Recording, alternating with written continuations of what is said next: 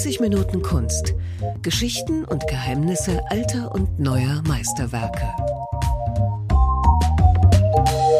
Herzlich willkommen zum Podcast über Kunst. Mein Name ist Jens Trocher und mir gegenüber sitzt Gerold Jahn, Kunsterklärer und Kunstvermittler aus Dresden. Hallo. Hallo, schönen guten Tag.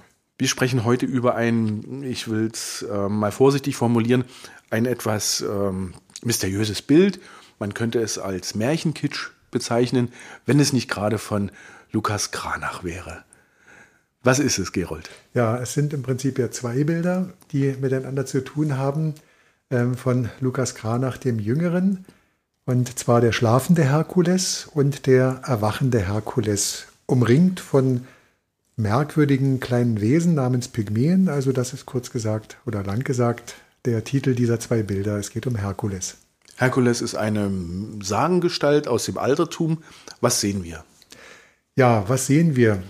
Wenn ich mit Kindern dort vorbeigehe, bei Kinderführungen in der Galerie, dann äh, sorgen diese sehr, sehr großformatigen Bilder, diese zwei Bilder, immer auch für neugierige Fragen. Warum ist der Onkel dort von diesen kleinen Zwergen umringt? Also im linken Bild, sehr farbenfreudig übrigens gestaltet in meinen Augen, äh, liegt äh, der schlummernde Herkules, umringt von kleinwüchsigen, merkwürdig dreinblickenden Gesellen. Ähm, man könnte sie als Zwerge bezeichnen. In der Mythologie nennt man sie die Pygmäen.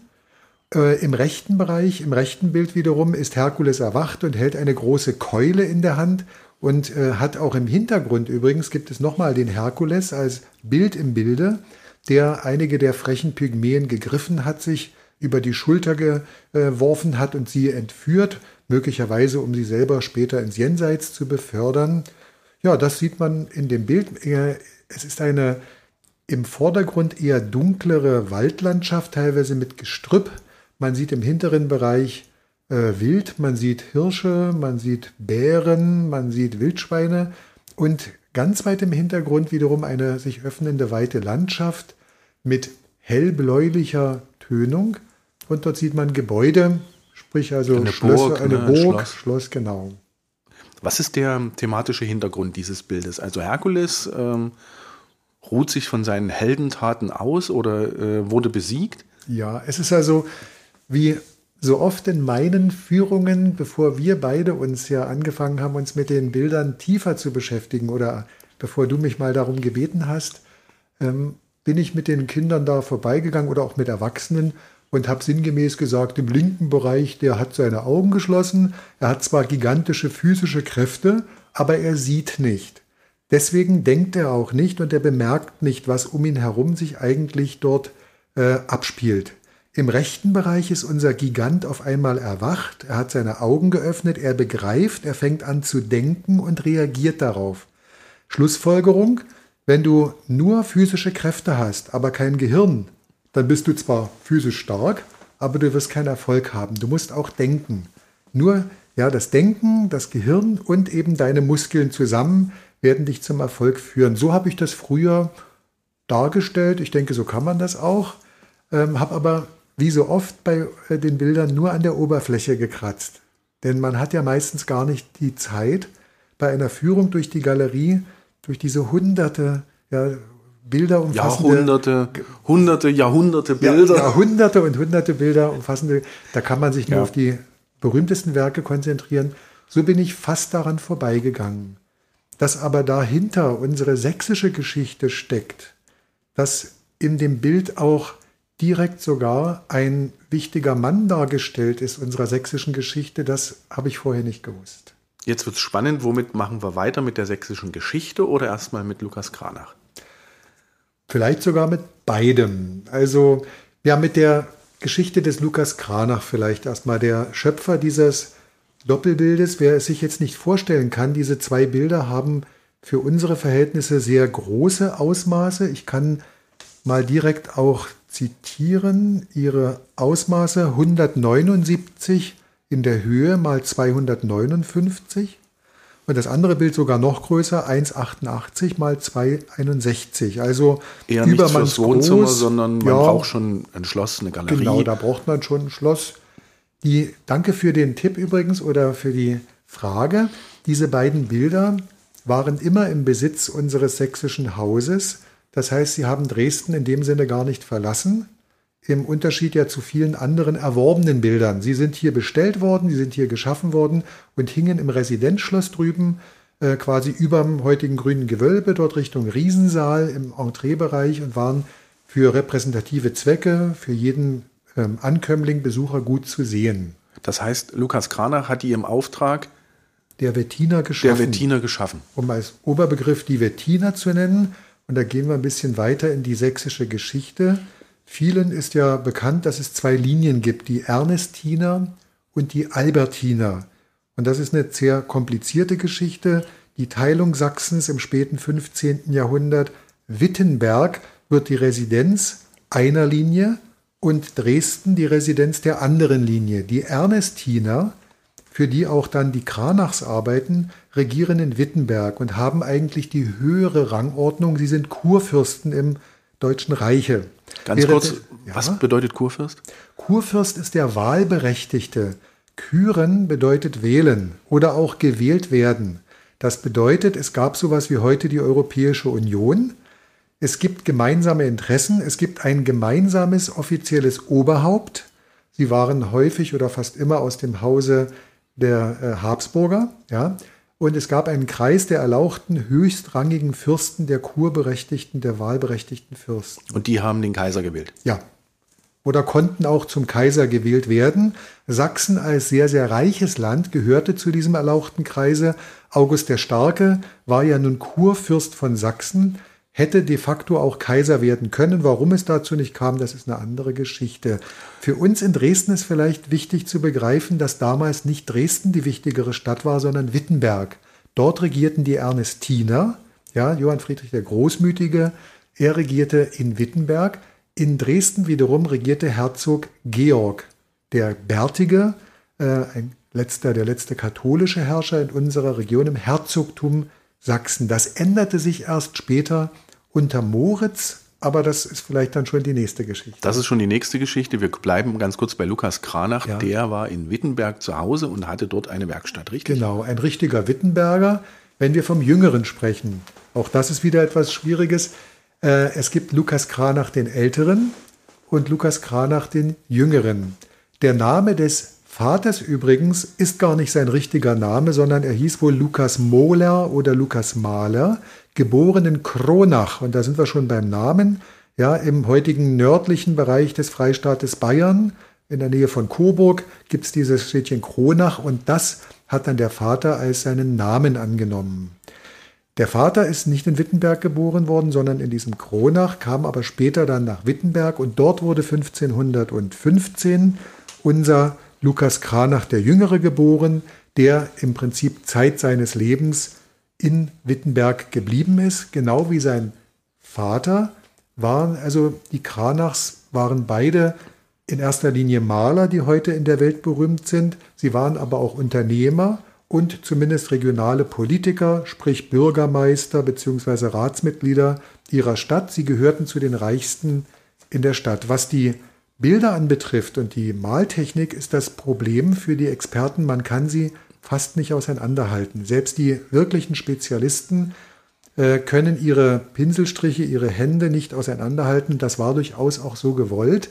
Man spricht da von einem Überindividual-Malstil in der Werkstatt, einer Art, ja, beim, bei der Weinherstellung würden wir von einer Cuvée sprechen. Das heißt, es vermischen sich sowohl Farben als auch Pinselstriche. Man arbeitete sehr konzentriert und lieferte unendlich viele Bilder für die Höfe in Europa, für Freund und Feind übrigens, wie wir das in anderen Fällen auch finden. Man arbeitete teilweise für Auftraggeber, die untereinander verfeindet waren. Ihre Qualität hat überzeugt und ja, weder Vater noch Sohn lassen sich manchmal zuschreiben genau. Wie kommt es jetzt zu diesem Bild, dass das nach Dresden von Wittenberg, von der einen ja. sächsischen Linie zur anderen sächsischen Linie gekommen ist. Äh, es ist nicht von der Linie zur Linie gekommen, sondern in Dresden beauftragt worden. Okay. Vielleicht, ich versuche das mal aus dem Gedächtnis so zusammenzubekommen, obwohl das sehr kompliziert ist. Also äh, in Wittenberg ist die Residenz der Ernestiner und dort arbeiten die Kranachs. Es gibt ähm, für Sachsen schwere Ereignisse. Ein, eine Schlacht bei Mühlberg, das ist heute ein Teil von Brandenburg im Jahre 1547. Dort besiegt Moritz seinen Cousin, seinen Vetter Johann Friedrich den Großmütigen, der eben aus dieser Wittenberger Linie, aus der höherrangigen Linie ist. Moritz aus der eigentlich niedrigeren Linie. Dieser Moritz, geboren in Freiberg, übrigens quasi heute vor 500 Jahren, im Jahre 1521, geboren in Freiberg, sein Vater Heinrich der Fromme, seine Mutter Katharina von Wittenberg. Dieser Moritz kommt mit seinen Eltern schließlich nach Dresden, als sein Vater in Dresden Herzog wird. Und dieser Moritz steigt dann zu einem der wichtigsten Männer im Reiche auf, für uns in Sachsen ein entscheidender Moment der Geschichte. Er wird also als 20-Jähriger der Herzog hier in Dresden von diesem sächsischen Gebiet und im Windschatten des Kaisers Karl V., des katholischen Kaisers, wird dieser Moritz aufgrund seiner militärischen Stärke sehr interessant für den Kaiser.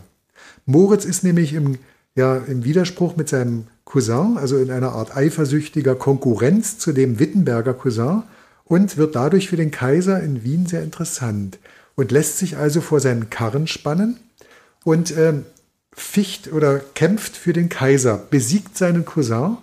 Ja, ist jetzt sehr schwierig alles zu begreifen, aber ich versuche es in einfache Worte in dieser Schlacht bei Mühlberg. Und damit ändert sich für Sachsen und auch für unsere Kranachs auf einmal sehr viel. Denn der eine ist geschlagen, Johann Friedrich der Großmütige. Es geht sogar um seinen Kopf. Der, er ist gefangen genommen und äh, ja, es geht um seinen Kopf. Der andere ist der große strahlende Sieger und wird von Kaiser dann schließlich zum Kurfürsten ernannt. Das heißt, auf einmal ist ein Wechsel da zwischen Wittenberg und Dresden. Wittenberg, die Stadt unserer Kranachs, wird quasi zur Provinz wird nicht mehr wichtig oder bleibt nicht mehr wichtig. Dresdens Bedeutung wächst urplötzlich, denn auf einmal wird dieser Moritz zum Kurfürsten, er beginnt das Schloss prächtig auszubauen. Das ist erstmal die Vorgeschichte. Ja, dieser Moritz also, er beauftragt dann die Kranachs auch, äh, beziehungsweise Ludwigs Kranach, den Jüngeren, der wird beauftragt mit Bildern. Die Kranachs selber haben sich umorientieren müssen, denn auf einmal war in Wittenberg nicht mehr allzu viel an Geld zu machen.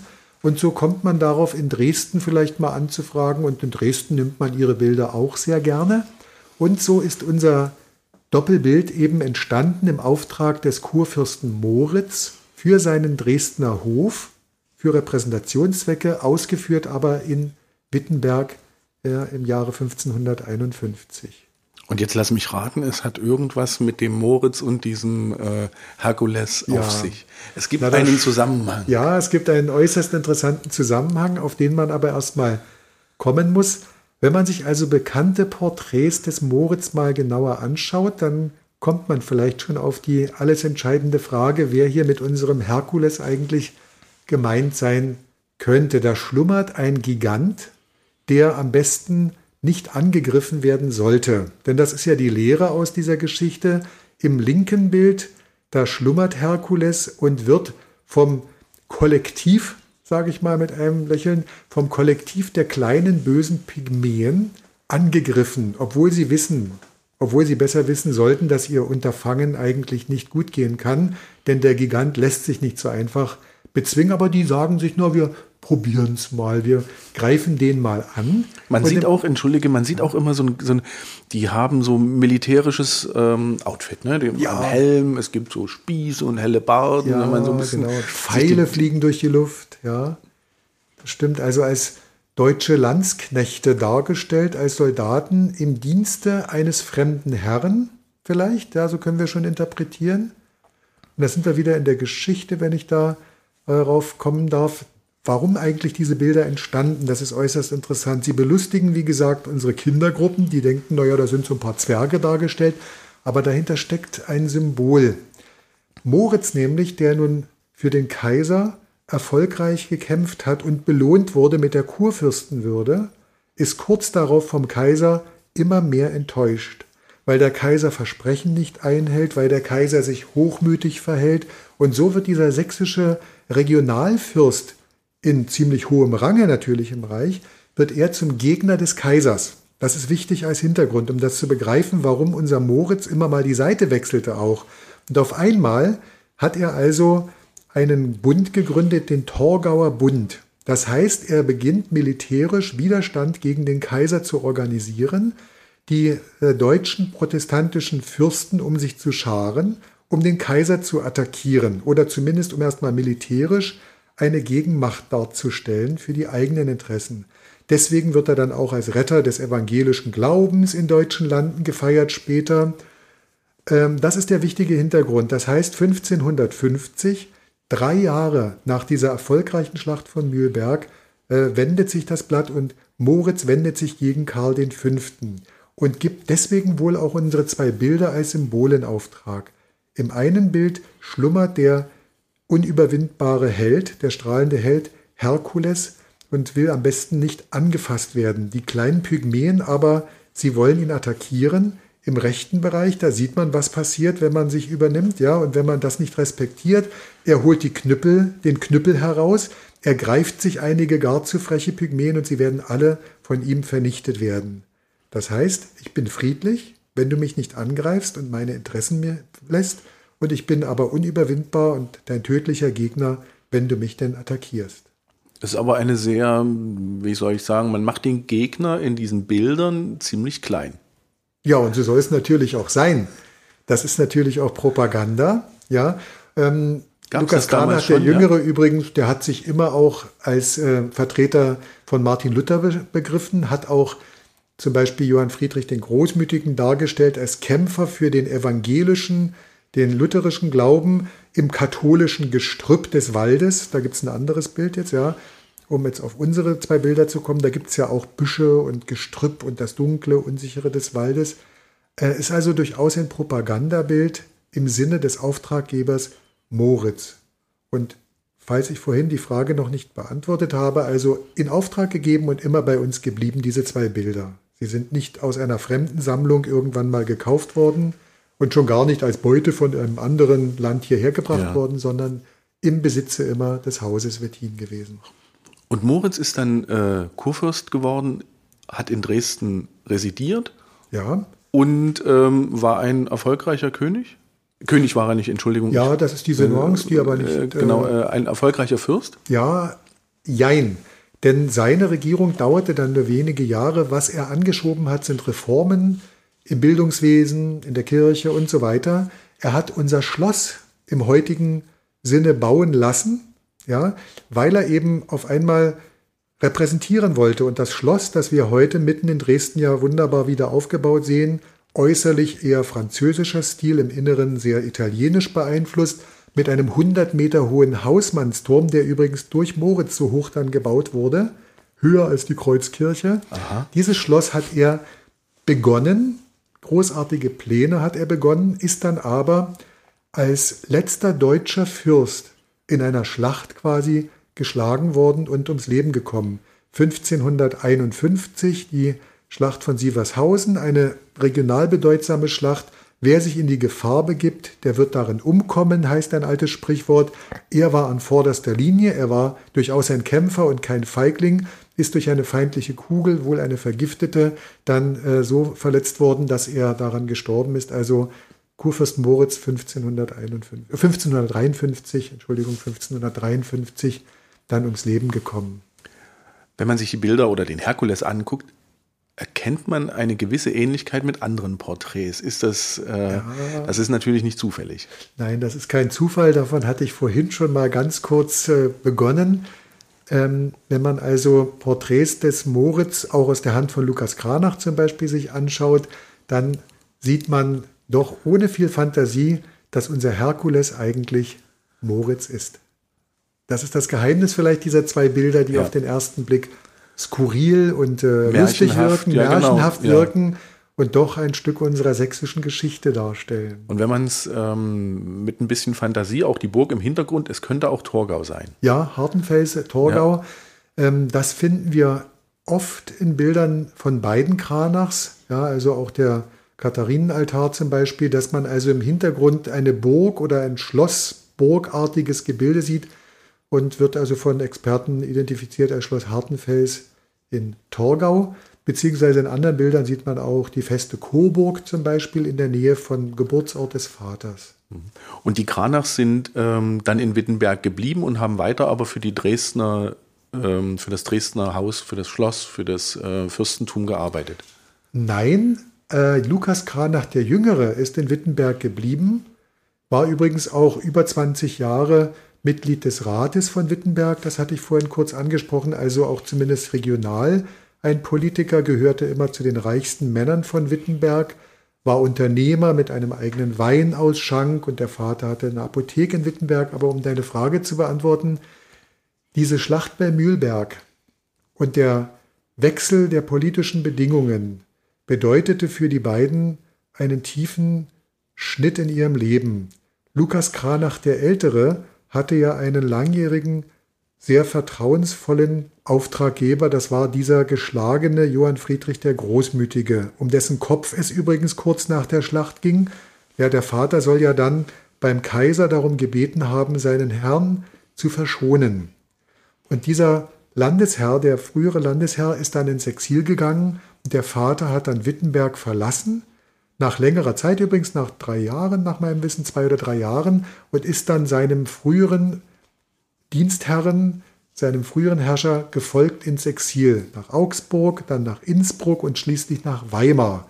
Das heißt, Lukas Kranach der Ältere war dann in Weimar, deswegen finden wir dort seine Spuren. Lukas Kranach der Jüngere blieb in Wittenberg mit einer längeren Unterbrechung, als in Wittenberg, äh, ich glaube, die Pest sogar wütete, auf jeden Fall eine Epidemie, ist dann der Jüngere nach Weimar für eine Zeit gegangen und erst dann, als die Lage wieder sicherer war, ging er wieder zurück nach Wittenberg. Mensch, haben wir noch was vergessen? Ja, das ist jetzt eine interessante Frage. Es gibt ja immer so viel zu erzählen zu den einzelnen Geschichten. Also ich hoffe, wir haben erstmal nichts vergessen. Gut, aber interessant ist natürlich schon, wie aus einem kleinen Märchen, kleinen Märchenbild, nee, interessant ist natürlich schon, wie aus einem augenscheinlichen mythologischen Märchenbild sich wieder ein Panorama der Geschichte entfaltet. Ja, oder? Ich hoffe, dass man auch alle die uns zuhören, eben für solche Geschichten interessiert, dass es nicht nur um die Maltechnik geht oder um kleine Details, sondern man steckt, wenn man Gemälde betrachtet, sofort mitten in der Geschichte drin. Das ist fast immer so. Dann vielen Dank fürs Lauschen, vielen Dank Gerold und bis zum nächsten Mal. Gern geschehen, auf Wiederhören.